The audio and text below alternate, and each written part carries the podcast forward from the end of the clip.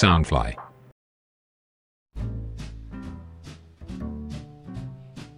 Hello，大家好，欢迎回来《南洋奇闻》，我是扎古叔叔。《南洋奇闻》是由 Soundfly 声音新翅膀监制，全球发行。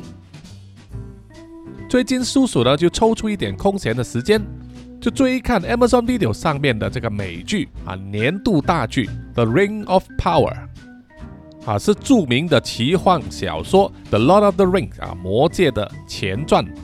而且呢，是属于二次创作，因为原作者 J.R.R. Tolkien 呢，当年是没有写过这一段故事的啊，所以编剧呢只是在补完。那么叔叔呢，本来就是一个啊奇幻小说的书迷啊，我喜欢看这个《Lord of the Ring》，当然也有包括其他的，比如说啊《龙之枪》系列的这个小说。那么当年呢，叔叔也曾经和我老婆啊一起在电影院啊看这个。《魔戒三部曲》的马拉松电影放映会啊，在吉隆坡这里啊，一口气看完三部啊，就是第一部和第二部呢，还是加长版，从晚上看到隔天早上。现在想起来呢，也是相当的疯狂啊。那叔叔一共看了六集啊，到了录音的今天呢，第七集也上线了，不过还没看。在看完之后啊，就感觉上他们的确花了很多预算，花了很多钱在服装啊、美术啊。呃，特效 CG 这一方面，故事就分成三条主线来同时进行，感觉还可以啊，只是说还没有达到我当初心中的这个期待啊。故事节奏有点缓慢，可能真的是期望越高啊，失望就越大吧。不过它还有最后两集啊，应该是八集才完结，那么希望它后半段呢能够挽回这个颓势。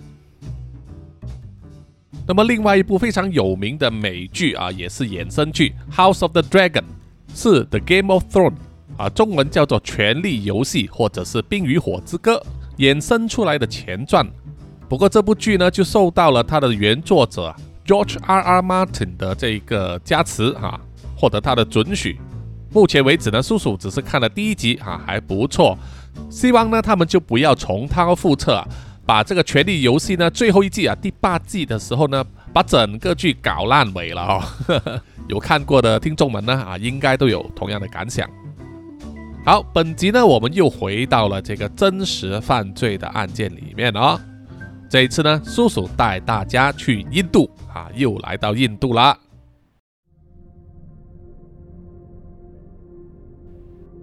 那么在开始之前啊，先说一下。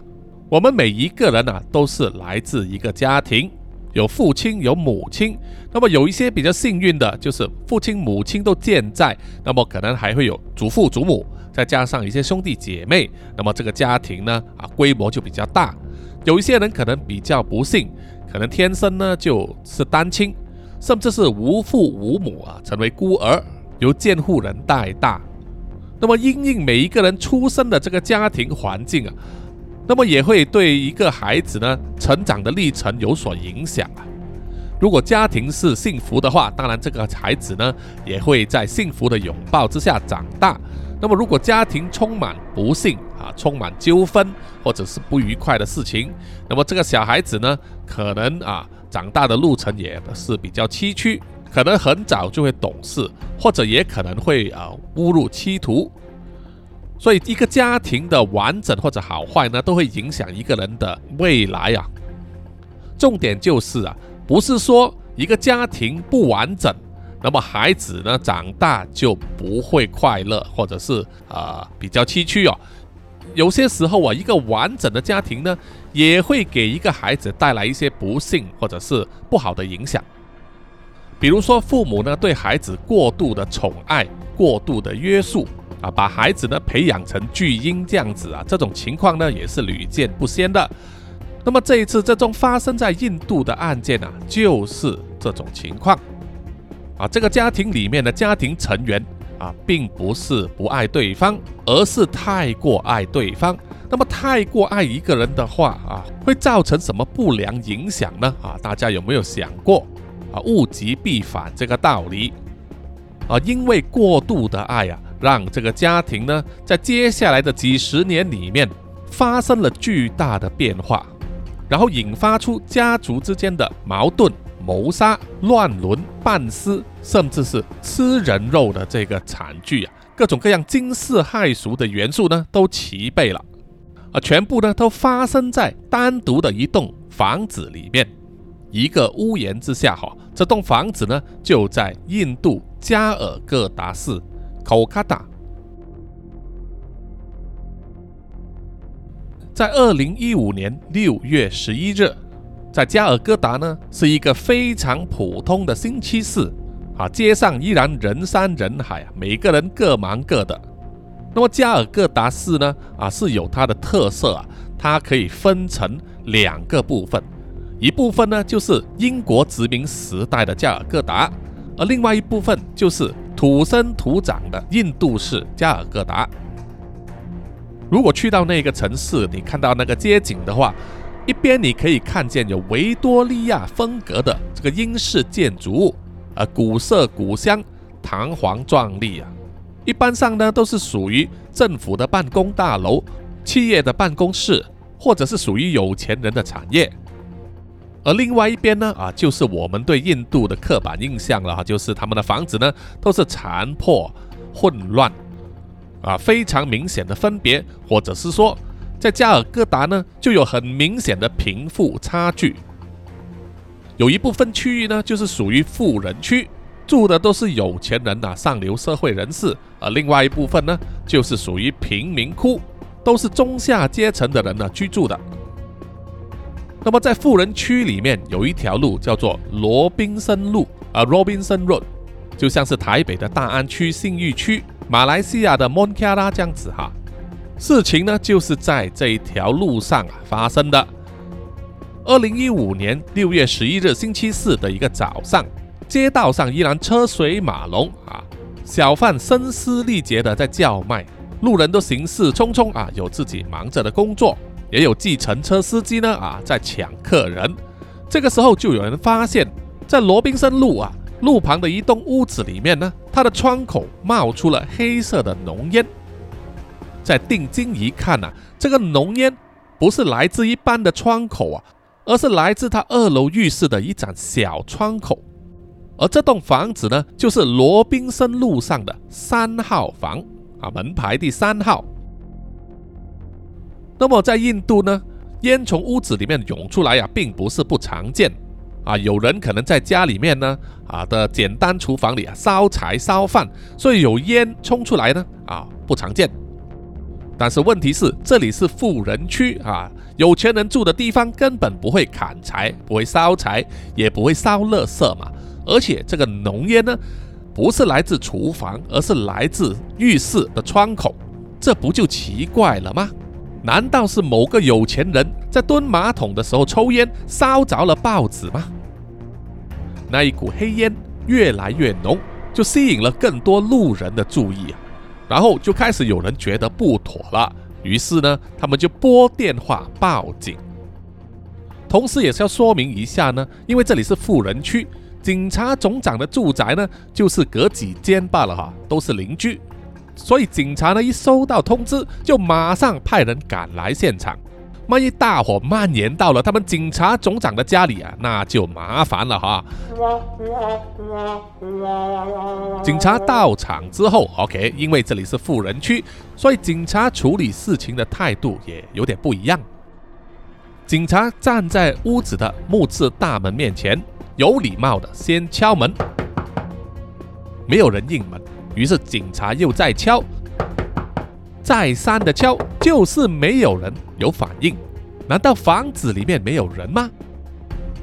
可是警察附耳在木门上一听，哎，房子里面有传出来微弱的声音，有一些音乐，还有啊，像是好几个人一直在呃密谈的声音。啊，我们广东话呢叫做“啱啱沉沉”啊，就是一好像有几个人一直在说话，但是你就是听不清楚他说话的内容。那么，既然好像听到有人交谈，又有音乐，但是却不走出来开门给警察呢？眼看从二楼浴室那里的浓烟呢，依然没有减弱的迹象，表示火势也没有减弱。于是警察没有办法之下，就只好采取行动。破门而入了。我们并不知道当时呢，在现场破门进去的这个印度警察到底有多少人，或者是他们是什么名字啊？但是可以肯定的就是，这批警察完全没有办法想象他们在破门进屋之后啊，会看到什么东西。啊，他们会看到完全是出乎意料之外啊，将会是印度历史上另外一宗最恐怖、惊悚、悬疑又令人难以理解的案件。警察破门而入之后啊，就可以清楚听见里面的人说话的声音，而这个说话的人呢，不止一把声音，而且他们说的内容又一模一样。啊，那到底是怎么回事呢？原来啊，这一些一直在嘀嘀咕咕的声音呢，不是来自人类，而是来自录音机。这个录音机呢，就以不是很高的音量啊，把这个说话录音的内容呢，分别传送到屋子里面的三个房间，还有就是浴室和露台呢，啊的五个扬声器里面呢，一直在播放。五个扬声器播的都是同样的东西。啊，是一位来自美国的这个基督教牧师，叫做 Joyce Meyer。啊，不要小看这个女人啊，这位牧师呢，在二零零五年曾经被美国的《时代》杂志选为全美国二十五个最有影响力的福音派人士，他排名第十七。啊，他出版了很多啊，跟这个。基督教教义啊有关的书籍，还有这种录音演讲呢。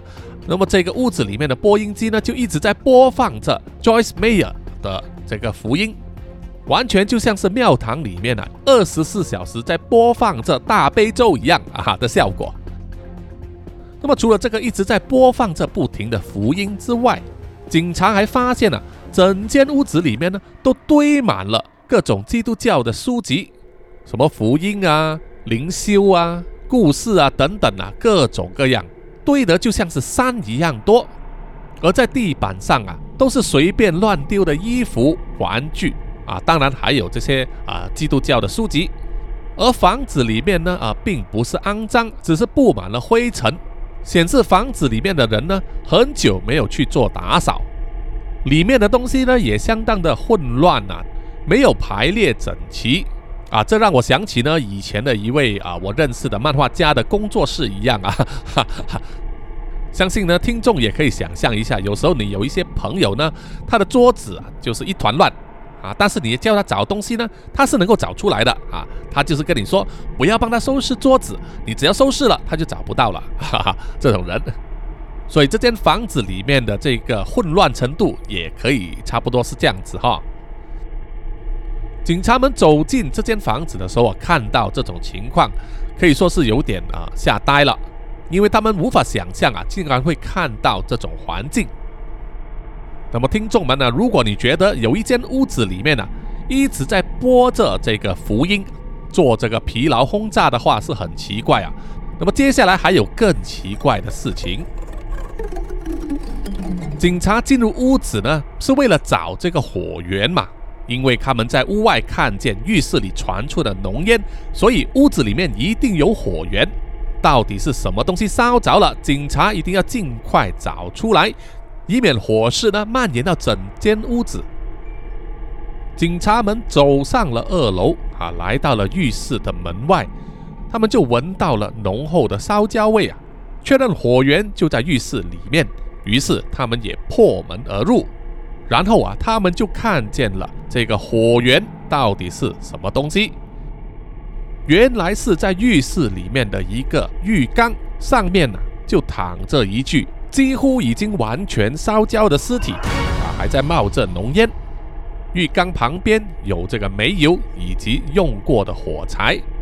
死者后来证实是七十七岁的阿本多 Day。好，这一栋呢，在富人区里面的三号房子，有一个老人在浴室的浴缸里面自焚。可是啊，这栋房子呢，有太多不合常理的东西，不需要福尔摩斯在世啊，就连一般的警察也可以看得出来，感觉得到。啊，叔叔为大家讲解一下啊，这栋房子里面啊，除了在楼上的浴缸有人自焚之外啊，楼下有一直在播放着这个福音。许久没有打扫的屋子呢，堆满了各种各样的基督教宗教书籍。下一个离奇的地方呢，就是啊，房子的各个角落塞满了手写的笔记，就像是呢用笔写在一张便利贴上，然后折起来塞在各个角落。所谓的各个角落呢，就是包括墙角、墙壁的裂缝、书本书页的中间、各种家具的缝隙，甚至是花瓶、玻璃瓶里面、枕头之下啊、被单里面。总之，就好像一个让你猜谜的谜语屋一样，充满了这些手写的笔记。至于这些笔记里面写了什么啊，这个之后呢，叔叔再和各位分享。现在还继续说这栋房子里面离奇的地方，就是气味。这栋房子里面充满了一种奇怪的味道。啊，虽然呢浴室里面有一具烧焦的尸体嘛，啊，当然是充满了 BBQ 的味道。不过，撇开浴室里面这一具烧焦尸体的味道之外，屋子的其他地方依然充满着一股奇怪的味道，让每一个在场的警察呢都皱着眉头，摸不着头脑。所以啊，各位听众呢，如果你去到一个疑似犯罪现场的话，真的是要注意味道这个东西，因为我们在看电影、看电视剧的时候是闻不到味道的，但是啊，尸臭、霉味。还有使用过漂白剂的味道呢，是很难去掉的哈。对于这一点呢，听众们一定要有所警觉。啊，说回这栋房间里面奇怪的味道啊，警察们就嗅着嗅着去找这个味道的来源，然后啊，他们就找到这个味道是来自房子里面的其中一间房间。所以接下来警察当然是要打开门看看了。那么，如果听众们你是警察的话，你会预想到房间里面有什么？有尸体嘛，对不对哈？但是呢，我可以保证呐，所有在场的警察，即使已经预想到里面有尸体，但是在开门之后，他们也没有办法想象房间里的情况，完全是刷新了他们的三观。啊，门一打开之后啊。房间里面那一股浓浓的尸臭味呢，就涌出来了，完全盖过了上面浴室的那股烧焦味。一般上警察都见过尸体啊，哈，所以呢，他们对这种味道呢绝对不陌生，也早就预想到很可能还有第二具尸体了。那么打开门之后，房间里面是一片漆黑，警察们拿出手电筒啊，或者是用手机的这个灯光呢来照明。才看得见房间里面的情况。房间里啊，厚厚的窗帘是拉上的哈，而窗口也贴满了报纸，阻挡阳光照射进来。然后呢，房间里面所有的透气孔或者是洞口呢，都被用布料塞满了啊，塞住了。整个房间变成了密室，或者说是困住某一个东西的牢笼。目的呢，就是要制造一个与外界隔离的空间。警察们马上啊拉开了布帘，并且把窗口上的报纸呢撕掉，让阳光透进来，照亮房间。然后啊，他们才看见了惊人的一幕：这间房间的中间有一张双人床，它的被单啊是折得整整齐齐，非常干净。而上面就躺着一具穿着整齐衣裳的骷髅，就像是被刻意安排，舒舒服服的躺在这座床上。啊，一具完整的人类尸骨，已经腐化的呢，只剩下骨头了。但是被一直细心的照料着，床单呢都是新的，折得整整齐齐。身上穿着的衣服呢，是属于女性的衣裙。也是有烫过啊，平平整整。而在那个床边还有两具尸骨啊，是属于狗的，同样已经化成骨头了啊。他们的脖子上还是绑着项圈，两只狗的前掌呢互相交缠在一起，做成紧握双手的姿势啊。好像是在告诉面前的警察说，他们的爱是永志不渝的。房子里面还有什么呢？啊，就是有一台冷气，开足马力啊，输送这个冷空气。然后在双人床的床头板上，整齐的排列了一整排的泰迪熊啊，毛公仔玩具。所以啊，这间房间呢，是一间受到精心打理、状态保持得非常良好的凶案现场啊。因为躺了一具人的尸体嘛，啊，当然还有两具狗的尸体。我们一般上啊，都会认为说，凶案现场啊，一定是一片混乱的啊。警察见过的当然也是这样啊，但是他们从来没有见过被这么精心安排和照顾保养的凶案现场。那么现在这栋屋子里面呢，有两具尸体，那么躺在房间里面的那一个已经变成骷髅了嘛，所以显而易见的就是他死的比较早。那么会不会是在浴室里面自焚的阿本多蒂会不会就是凶手呢？会不会是出于某种原因，比如说良心的责备，实在是受不了了，所以才选择自焚而死呢？从现场的证据看起来又不像哦，因为在浴缸旁边啊，除了找到煤油还有火柴之外，警方还找到一张纸啊，上面写了简短的一句话，就是“孩子们，我爱你”。很明显的，这张纸呢，就是他的遗言。他的遗言是要给他的孩子看的。那么他用“孩子们”这个字，就表示他有超过一名孩子了。那么如果说躺在床上的那具女性尸体是他的孩子的话，已经死了那么久啊，很明显的就看不到这张遗言了。那么可以看到遗言的孩子现在在哪里呢？那么后来，警方经过这个 DNA 的检测啊，因为只剩下骷髅了嘛，没有什么东西可以采集了，所以通过 DNA 在骨骼上面的检测呢，证明了床上的那具女性骷髅呢，就是属于阿本朵的女儿，时年四十六岁的德加尼。那么阿本朵呢，还有一个儿子啊，就是德加尼的弟弟，时年四十四岁的帕斗。那么，警方也在这间三号的房子里面找到了帕托。他当时呢是在其中一间房间里面呢，就好像钟摆一样，不断的用自己的头呢敲墙壁。这样的一件奇案，在新闻媒体的渲染和传播之下呢，马上炸开了啊！真的是轰动了整个印度，所有人都在讨论这这一宗离奇的案件。啊，整个屋子里面充满了各种无法解释、没有道理、稀奇古怪的东西，还有两具人的尸体，两具狗的尸体，而唯一活着的人帕朵呢，就不断的用头在敲墙壁啊，像叩头一样。这到底是怎么一回事呢？啊，总之警方不会多说，马上逮捕了帕朵。啊，因为他是现场唯一的活人，自然也会是头号的杀人嫌犯了。警方把帕托逮捕之后带回警局进行盘问，另一方面呢，也派人在房子里面呢仔细的收集物证呢，看能不能找到什么蛛丝马迹，协助破案。那么在警方还没有正式发出任何正式的文告来解释这宗案件之前呢，坊间的人民在看了新闻报道之后啊，自然就有自己的一番见解和解释了。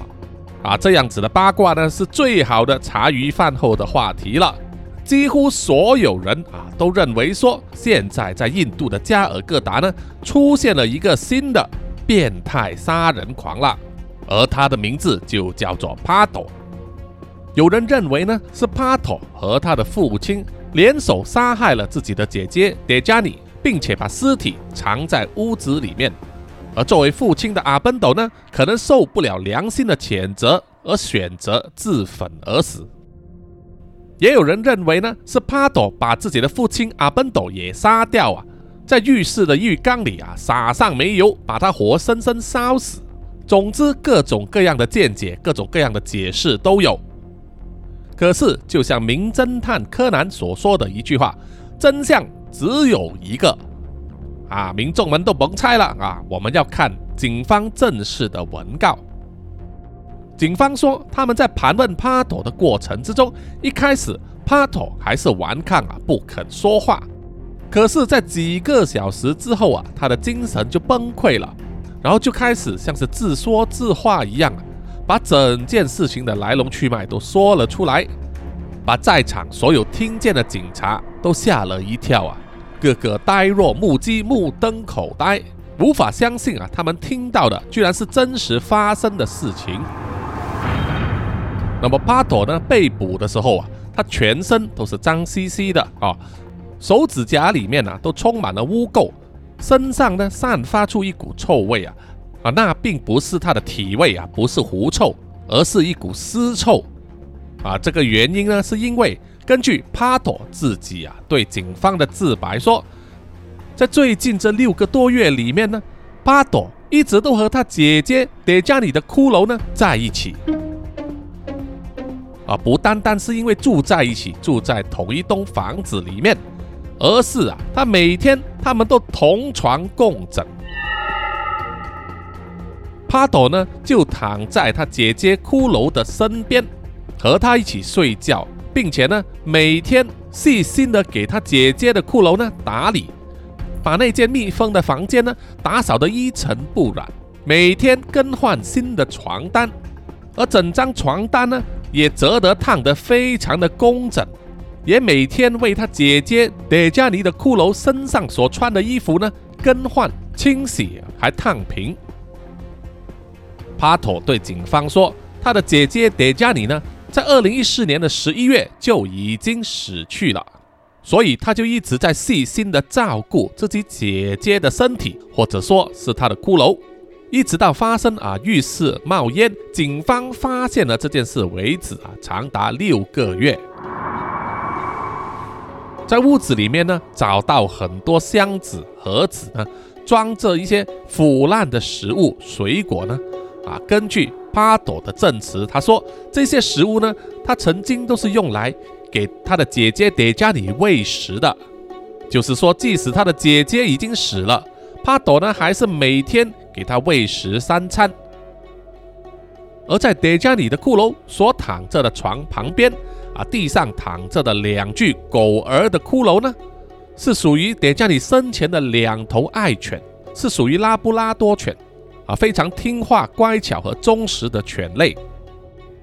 这两只狗狗呢，同样在二零一四年的八月和九月呢，相继去世，正好是德加里死去的几个月前。帕朵说，他把两只狗的尸体呢放在房间里面呢，作为给他姐姐德加里的一个陪伴。那么，警方听了上述帕朵的证词之后啊，整个脑袋都快要炸了哈，混乱不堪，不知道该如何下结论呢。不过暂且啊，如果把帕朵所说的这一切都当作是正确是对的话，那么他的父亲阿本朵呢？阿本朵是自杀的吗？他为什么要自焚呢？当警方问起阿本朵的死的时候，帕朵明显是受到了非常大的打击。那代表说他对自己父亲的自杀呢感到非常的伤心。但是当警方问到帕朵到底德加里是怎么死的，是不是你杀死他的呢？帕朵啊的反应就非常的激烈了，他几乎是用尽所有的力气啊。跟警方解释和辩论说，他没有杀死自己的姐姐德加尼，他非常爱德加尼，说自己无论如何都不会伤害德加里一根汗毛，甚至愿意在他死后依然细心照顾他的尸首，直到化为一具白骨为止，都没有停下来。那么，听众们呢，有没有想过为什么？存放德加里的那间房间是完全封闭啊，没有阳光，把所有通气孔都堵死，只有用冷气二十四小时呢在运作着，让里面的空气呢自行循环。这是因为啊，根据帕朵的不正常逻辑呢，他认为只有这样子才能够保留住那一个味道，他姐姐德加你身上的味道。因为这些味道呢，可以让他一直想起和回忆他最爱的姐姐。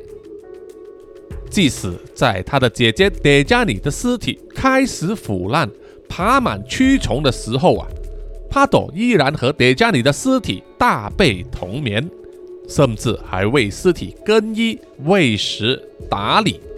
哇，这真的是他妈的有够变态啊！听到这里啊，警方开始有一个想法，就是啊，在警察局的盘问室里面，坐在他们面前的帕托。其实并不是一个变态杀人狂，而是一个心里有病的病人。在正式的文告里面呢，警察用一个字来形容这个家庭，就是 crazy 啊，就是疯狂的意思啊。但是啊，通过各种细节来看呢，岂止疯狂那么简单可以解释呢？当警方把帕托控上庭的时候，他面对的控状有两条。第一条呢，就是基于他本身的卫生状况可能会传播疾病给公众；而第二条呢，这是对执法人员呢进行隐瞒，没有如实相告。这两条罪名如果成立的话呢，可以让帕朵入狱长达六个月。啊，不过观众就会奇怪了，为什么这些控状里面并没有谋杀罪呢？因为在经过一连串的调查和搜证之后呢，警方认为发生在罗宾森路三号的这栋房子里面呢，整宗案都不涉及谋杀。有临床心理医生呢上庭作证了，他向法官要求让这个帕托呢进入精神病院里面接受适当的治疗。他以他的专业知识啊，向法庭保证呢，被控的 Pato 不是杀人犯，而是一个病人，而在警局或者是监狱里面呢，是不具备给他合适的治疗和诊断的能力的。结果呢，法官同意了啊，就判处呢，把帕托呢送进了精神病院。那么好，现在来到关键时刻呢。到底整件事是怎么一回事？在这个三号房子里面，到底发生过什么事情？那德加尼又是怎么死的呢？这件事啊，我们必须回去到很多年以前。作为父亲的阿奔斗，他是一名成功的商人，有受过良好的教育。出来创业之后啊，事业一帆风顺，也娶了一名太太啊，两个人成家立业。他的太太给他生了两个孩子，也就是姐姐德加里和弟弟帕托了。为了容纳新的家庭成员呢，阿奔朵就在罗宾森路购买了门牌三号的房子，在当地呢算是豪宅了。在公众人士和社会的眼光来看呢，阿奔朵是一个成功的象征啊，他有事业。住在富人区，有老婆，有两个孩子，生活是非常完美的。不过啊，这一切也只不过是表象。一切的一切呢，都是在他的两名孩子出生之后开始转变。啊，没有想到很多年之后走上了一条不归路。那么阿奔朵的老婆德加尼和帕朵的母亲，我们这里就称呼她为 D 太太。D 太太的性格呢啊，有点极端，对管教自己的孩子有一套自己的手法，就是啊，她管教的非常非常的严，可以说是用放大镜来看着她的孩子啊，管束他们的一切，并且呢，不让他们和外面的人接触。所以从小开始呢，德加尼和帕朵两姐弟之间呢，就只有彼此了，他们没有别的朋友。李夫人安排他们两姐弟的生活呢，几乎是二十四小时都在一起的。他们没有机会和邻居的小孩玩耍，也不带他们外出去见世面。即使到了上学的年龄啊，上了小学，在学校里面，德加尼和帕托呢都无法融入校园生活。他们在学校没有朋友，除了念书之外啊，放学之后就马上被送回家。足不出户啊！即使是在校园里面，他们两姐弟相处的时间也非常多、非常长，几乎是到了难以割舍的地步啊！这当然也会引起教师的注意，有些教师呢可能会怀疑这对姐弟啊是不是有乱伦之嫌。不过呢，他们并没有采取行动，就只任由他们呢这样子继续下去，或者他们只是单纯的认为啊 dejai 是个地控，而 Pato 呢是个解控，也说不定啊。认为他们长大之后呢，自然就会啊变的了。如果有这种想法的话，那实在是太天真了。这种做法呢，造成了他的两姐弟呢，应该会产生社交恐惧症。无法和家人以外的人正常的交往，甚至是沟通，在他们的眼中，彼此的全世界就只有家人。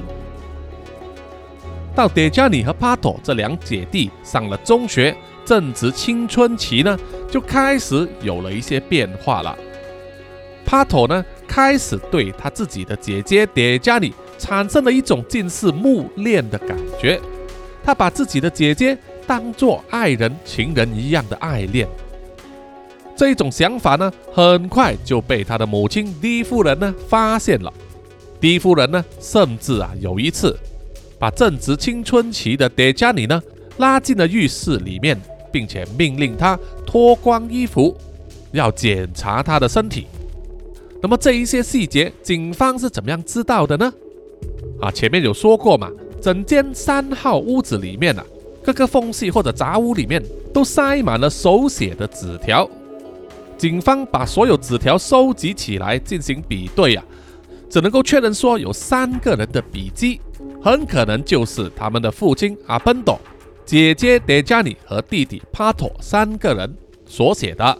里面所写的都是生活上的各种日常琐事，还有一些问候、对话、交谈等等。也就是说。这一家人呢，从某个时候开始呢，他们就已经互相呢不对话，光靠用手写笔记这个方式在沟通。可能是爸爸写了笔记之后交给姐姐来看，姐姐看完了，可能就把它折起来塞进一个缝隙里，或者是说弟弟呢把写下的笔记夹在书本里面，让姐姐翻阅的时候可以读到。这个家庭有一段长时间都是以这种方式来沟通。警方光是梳理这一些笔记啊，看里面的内容就已经有几万条啊，真的是花了非常长的时间去整理。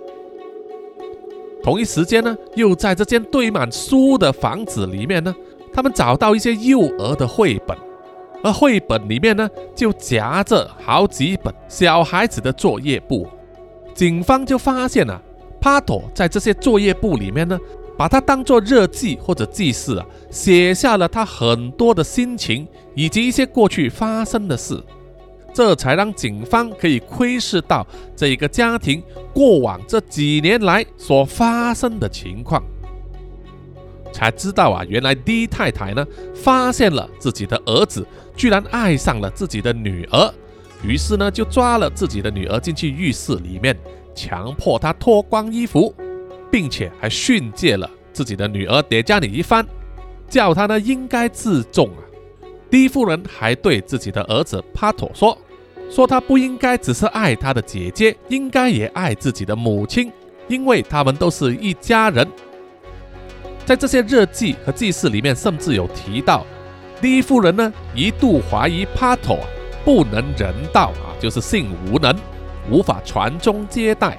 所以还曾经安排过，啊把家里的帮佣推进去帕托的房间里面，强迫他们共处一室，要这些女性帮佣呢去诱惑自己的儿子帕托。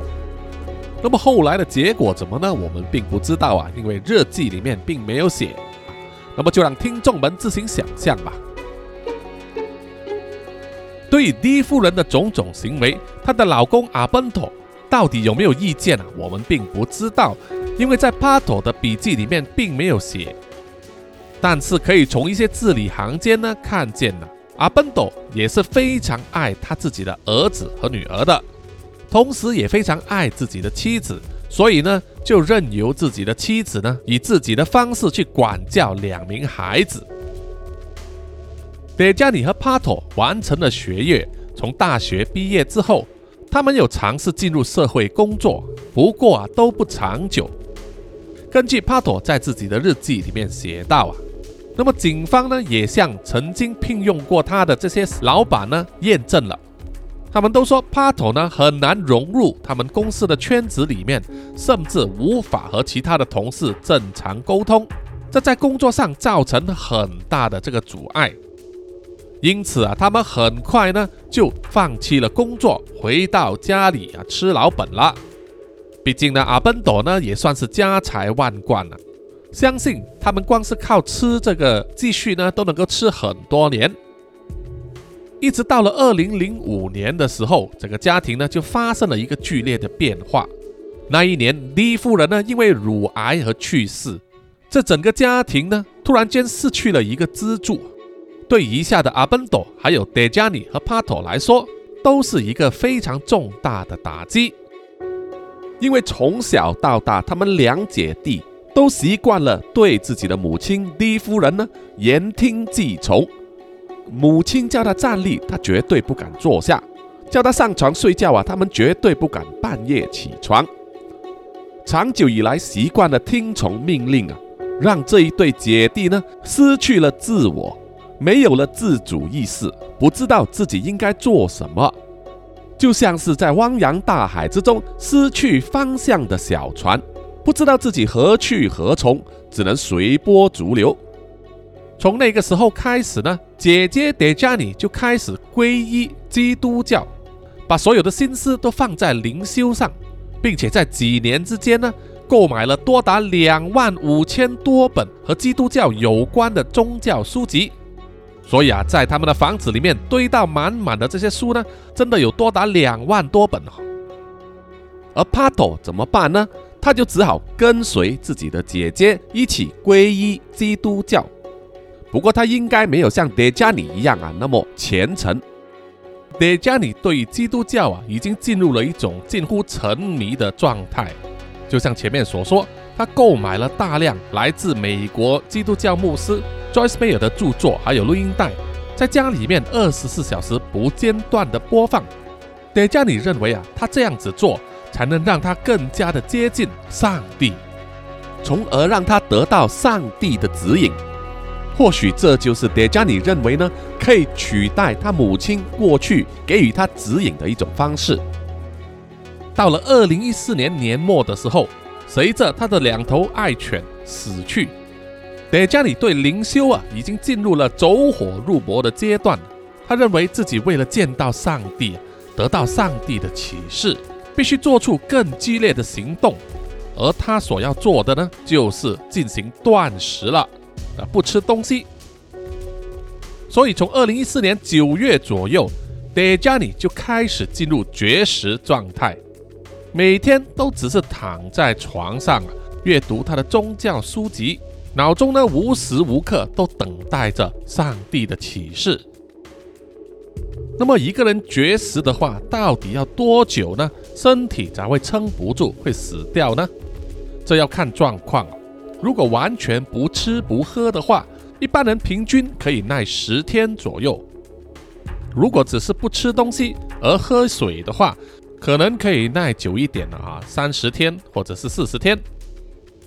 那么在叠加尼绝食的这一段期间，可能有受到帕托的照顾以及喂食呢。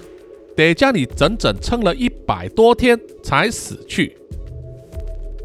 在德加里死去之后。帕托对他姐姐的爱并没有减弱，依然细心的照顾他的尸首，为他整理床铺、更换衣服，甚至每晚还睡在同一张床上。那么，当警方问帕托，他有没有对德加里的尸体做出一些出格的举动，意思是猥亵他的尸体，又或者是吃尸体上的肉呢？对于这一点呢，帕托并没有直接的回答。但是他有说，他和自己的姐姐共枕的这一段期间呢，是和他有交合的。这一句话就已经够新闻媒体呢做非常非常多的文章了。那么有没有吃其肉啊？这个也很难去鉴别，因为只要帕托不说，就死无对证了啊！而且尸体上呢，现在也只剩下骷髅，根本没有办法从医学上查证。鉴于帕托的种种不正常的行动啊，可能造成他的父亲阿本朵无法接受。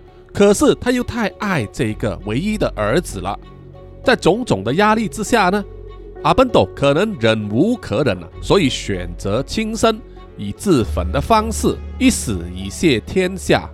但是在死之前，依然留下了爱这儿子的遗言，可见这个父亲爱他的孩子有多深。总之呢，在被判进入精神病院之后，经过长时间的服药啊，帕头呢确实精神会比较稳定一点。主治医生也认为说，帕托应该也有恋尸癖的倾向，这就符合了他有猥亵姐姐叠加里的尸体的这个说法。总之，可想而知呢，啊，他真的是一个啊脑袋有病的人，而且也真的病得不轻，他的余生都必须留在精神病院里，不能放出来危害人间呐。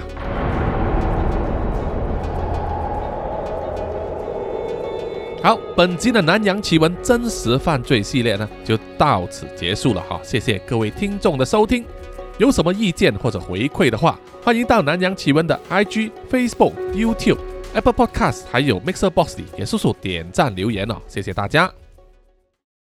好，接下来呢，叔叔要读出一些留言呐。